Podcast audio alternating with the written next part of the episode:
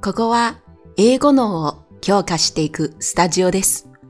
ビジネスの場面やテクノロジーに特化した内容を日本語と英語で聞き流していただけます。リラックスした時にゆっくり聞き流すことをお勧めします。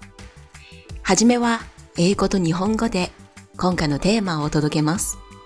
その後は単語やフレーズを解説しながらインプットをアウトプットに変えていけるよう英語で考えましょう。最後には英語を完全に身につけるための日頃に使える活用方法をご紹介しますので、ぜひ最後まで聞いてください。このチャンネルは3カ国語を喋る私の経験をベースに力を抜き、自然体のまま言葉をマスターしていく方法を伝えています。聞いてくれてありがとう。それではビジネス英語の時間を楽しんでください。今日のテーマは顧客中心の企業です。Customer Centric Company 始める前にお聞きします。英語を上達させる明確な目標はありますか？私は昔日本語をマスターして日本で暮らす目標がありました。今は叶えています。人によって理由は違うと思いますが、ぜひ今日もそれを意識しながらエピソードを聞いてください。そうするときっと内容はさらに振動していきます。最初はゆっくり英語で読みますね。Customer centricity is the concept that the company prioritizes its customers. They are practically at the core of all the company does. Every decision is made with the customer in mind to see if it can ensure them a pleasant experience. 顧客中心主義とは企業が顧客を優先することで顧客が企業の活動の中心になります。意思決定の判断基準はお客様に良い経験をもたらすかどうかです。In simple terms, being customer-centric means that the company recognizes that it does not survive without its customers. The company hopes to increase loyalty by focusing on them, resulting in long-term financial stability. 簡単に言えば、顧客中心主義とは、企業が顧客なしでは存在できないことを認識していることを意味します。顧客に焦点を当てることで、ロイヤリティを高め、結果として長期的な財務安定性を実現したいと企業は考えています。Creating a customer-centric company of course, entails more than a willingness to have meaningful brand experiences to ensure that the culture is genuinely customer centric. Begin by recruiting people who are passionate about delivering a great customer experience. 顧客中心の企業を作るためには顧客体験の質以上の意味を持っています。真に顧客中心の企業文化を実現するには素晴らしい顧客体験を提供することに情熱を持った人材を採用することから始めるべきです。Much of customer centricity boils down to being open to your customers for doing all you can to make their experiences with your business as pleasant as possible. 顧客中心の企業は顧客に対してオープンな態度をとったり、ブランドの体験が快適であることを第一条件とします。Yes, the company must make a profit. However, concentrating solely on the company's bottom line may not always result in the best results for your customers. 確かに会社は利益を上げることは必須です。しかし、会社の利益だけに集中することは、顧客にとって最良の結果をもたらすとは限りません。You can build a true win-win situation by putting their needs first and prioritizing their experience with your brand. お客様のニーズを第一に考え、ブランド体験を優先することで、真の意味でのお互いに得する関係性を作ることができます。この記事の文字が読みたければ、紹介文の中にリンクがあるので、ぜひそれを見ながら聞いてください。これからはハイライトした単語をいくつか紹介していきます。Customer centricity Customer 顧客 centricity 中心主義なんですね。だからこれはとてもわかりやすくて合わせると顧客中心主義になります。prioritize 優先する結構タスクとかあるいは自分のニーズなどを優先するときにこれ使います。ensure もっとこれの、えー、日常会話版だと make sure of 原文を見ていきましょう。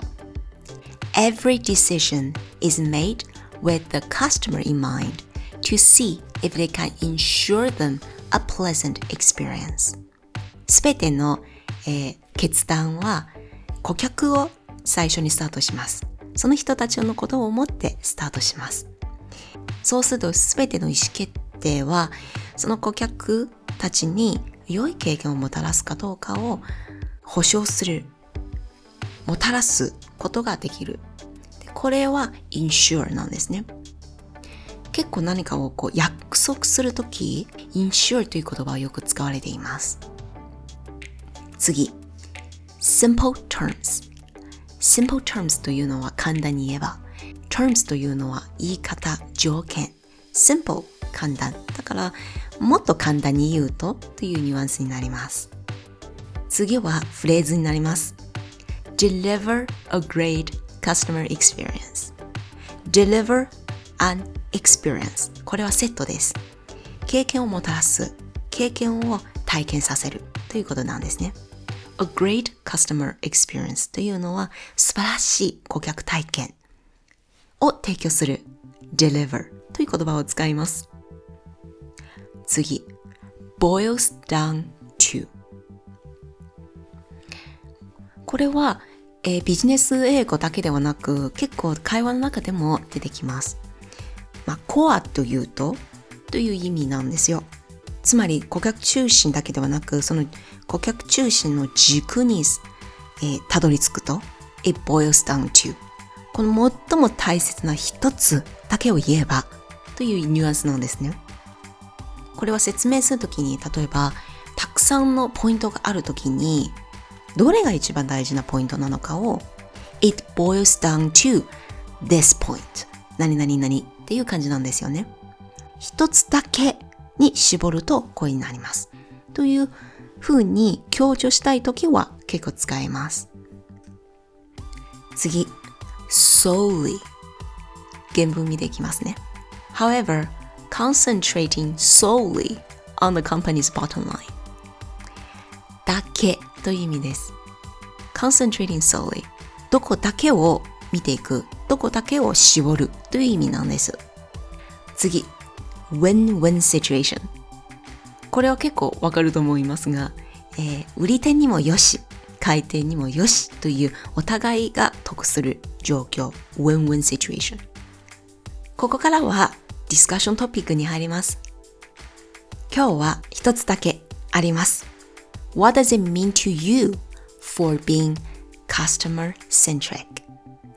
あなたにとって顧客中心とはどういう意味ですか？In this article, it talks about think from the perspective of the customers. So really put them as the start point of everything you do as a company. まあ、この記事の中では何かを作る、何かをスタートするときに顧客をスタートポイント、その人たちを中心に展開していくですよね。However, this may not be your definition of being customer centric.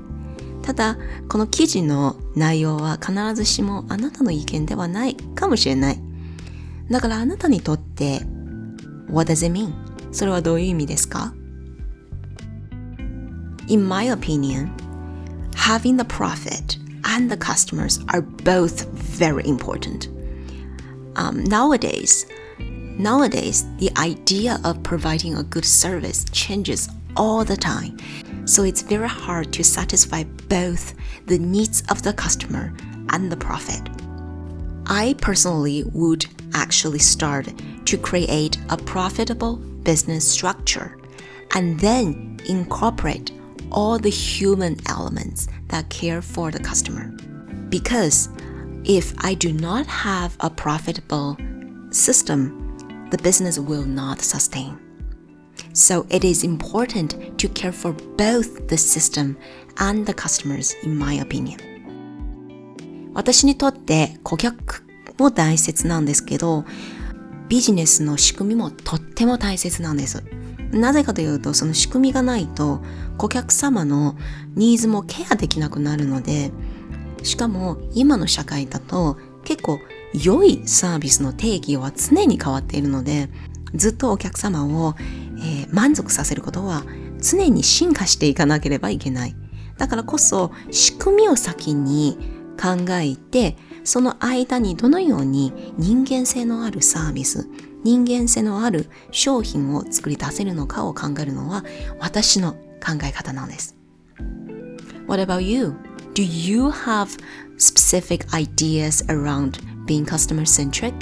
If you do, please think about the point you want to talk about, and then you can have your arguments, reasons listed up. もしあなたにもちょっとこの記事と違う意見があれば、それを全部書き出して、ポイントにリストして、理由もリストすると結構わかりやすくなります。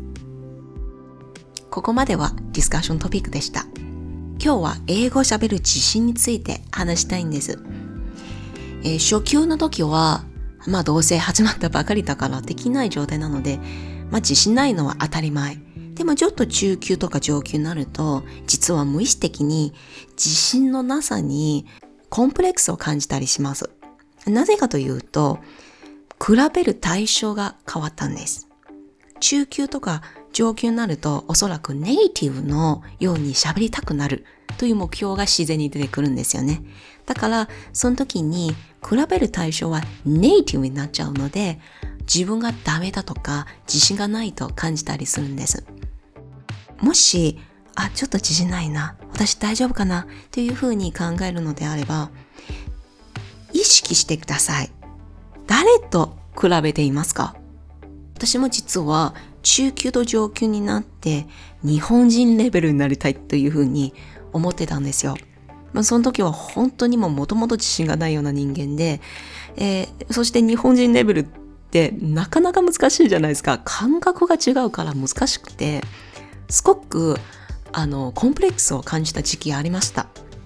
でも、まあ、性格は結構忘れるんですね。どんなことでも、いいことでも悪いことでも忘れるのが早いので、それはちょっと助かってるんですけど、えー、その後、意識をシフトしたんです。まあ、日本人じゃないから、そのレベルじゃないのは当たり前というふうにシフトして、誰と比べたというと、昨日の自分だったんですよ。まあこれを、ここからはちょっとみんなの習慣が違うかもしれないんですけど、私は毎週レビューしたんです。この前勉強したもの。で、そしてその後にちょっとしたテストをするんですよ。で、このテストをしていくと、あ、前より良くなったねとか、前の自分と比べたんです。だから結構自分の進歩しか見えなくて、それ、そのように意識をシフトしてから中級から上級になるのはもう1年間書かなかったんです。本当に早くて。なぜかというともう前と比べたらいいところしか見えなくて嬉しくてクイズすることさえも楽しくなったんですよ。であともう一つ素直に周りの意見を受け止めるようになったんですね。で中級と上級になるとおそらく英語の、えー、スピーカー英語の、ま、ネイティブから「Wow, you are really good」とか Your English is not bad at all とかそういうコメントもらうと思うんですね。もうすごいねって。だからそれを素直に受け止めます。ネイティブが Your English is really good っていう時に、こういうもう感情を入れて言う時に本当にいいんですよ。もう一つ、ネイティブさえわかるようなレベルまでできてるよという確信を持ってください。で、このコメントは本当にあの素直に受け止める。これはもう尊敬するんじゃなく自分の進化を図るためのコメントだと受け止めてください。あ、前よりネイティブからのコメントは増えましたねっていう進化だと捉えてください。そうすると、あ、やればできるじゃんっていう安心感が出てきて自信をだんだんつけるようになります。あとはもう一つ、自信がないからがむしゃらに勉強したりとか、こう、もうインプットばっかり受け入れるのはやめてほしいんです。無理やりすることは良くないんです。実はインプットをインプットすればするほど情報量が大きくなるじゃないですか。でパソコンもそうなんですけど、情報量が多いから時間が結構長くなるんですよね。だからダメだと思った時にインプットばっかりしちゃうと実はそれを消化するためにさらに時間が必要です。で、あ、私やっぱりダメだよねというふうにさらに感じがちです。だから本当に自信がないなとかまた勉強しなければいけないなと思った時にちょっとまず誰と比べてんの？を意識してください。昨日のの私と比べました？昨日と比べたら同じテストで昨日と比べたら進化してるよね？とかあとすでにあるエビデンス、えー、証拠を見ます。周りのネイティブあるいは周りの人からなんか前より良くなったねってコメントが増えましたか？もしそれが増えたら今はすでに上達している？証拠なんですだから無理やりインプットをこう入れるのではなく、むしろ何もしないで、このインプット、今までもらったインプットを消化しきるのを待つこと。つまり、入れるよりもアウトプットすることです。今までもうすでにインプットたくさんあったと思うので、それをどのように、どうしたらアウトプットできるのかを考えて、まあ、英語の記事を読んだりでもいいし、で、その後は自分で英語のブログを書いたりとか、あとこのようなポッドキャストを聞いて、学んだものをすぐにアウトプットする習慣をつけてください。ちなみに私は当時中級から上級に上げるためには、ライティングでブログ記事をつけていました。まあ当時多分分かっている方いらっしゃると思うんですけど、MSN スペースがあるんじゃないですか。結構まあ言葉その言語で書けばそれを見てくれる方いるんですよね。それを日本語にしました。毎週のあの日記、週日記なんですけど、日本語で書いて、で、そしてたくさんの日本人のブログを見てコメントしたり、そうするとお礼として私のブログを見てくれてコメントするんですよね。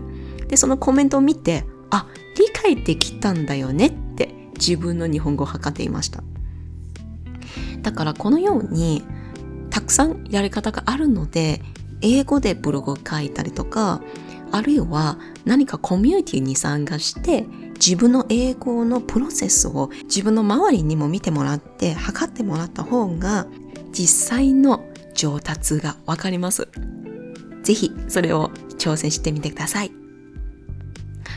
今日も最後まで聞いていただき誠にありがとうございました。このエピソードの記事は紹介文の中にあります。詳しく学びたい方は文字を読みながら聞いてください。それではまた会えるのを楽しみにしています。